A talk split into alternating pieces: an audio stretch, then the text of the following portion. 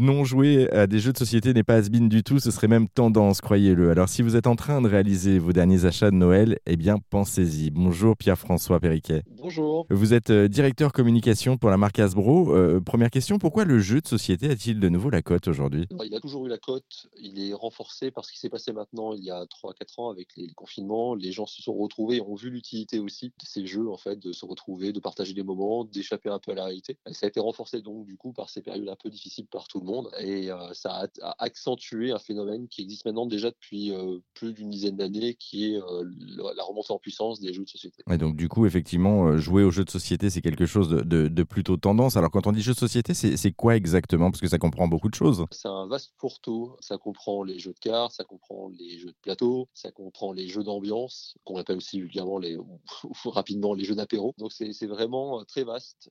On estime que chaque année, il y a entre 2 et 3 000 références qui sortent dans le monde sur les jeux de société. c'est dingue. Est-ce que, est -ce que les, les, puzzles font aussi partie des jeux de société ou pas du tout? C'est encore autre chose? Alors c'est une sous-catégorie, mais ce n'est pas un jeu de société. Bon, parce que ça aussi, c'est quand même très tendance en, ce moment, et notamment depuis les confinements, euh, c'est revenu un petit peu à la mode. Un mot pour terminer des, must-have dans son placard. Qu'est-ce qu'on doit obligatoirement avoir comme jeu, euh, selon vous? Des jeux pour la famille, déjà, des jeux où on n'a pas besoin de lire les règles pendant deux heures. Un classique, un Monopoly. Je pense que tout le monde en a un dans son placard, plus une version sur une thématique qu'il aime bien. Et puis après, on va avoir des jeux pour les un peu plus petits, comme des Dr Maboul ou des Jenga pour un peu plus grands, un peu plus âgés. Et puis un grand classique, je pense, qui a fait euh, les soirées d'été, c'est le Trivial Poursuite, bien entendu. Avec le fameux camembert.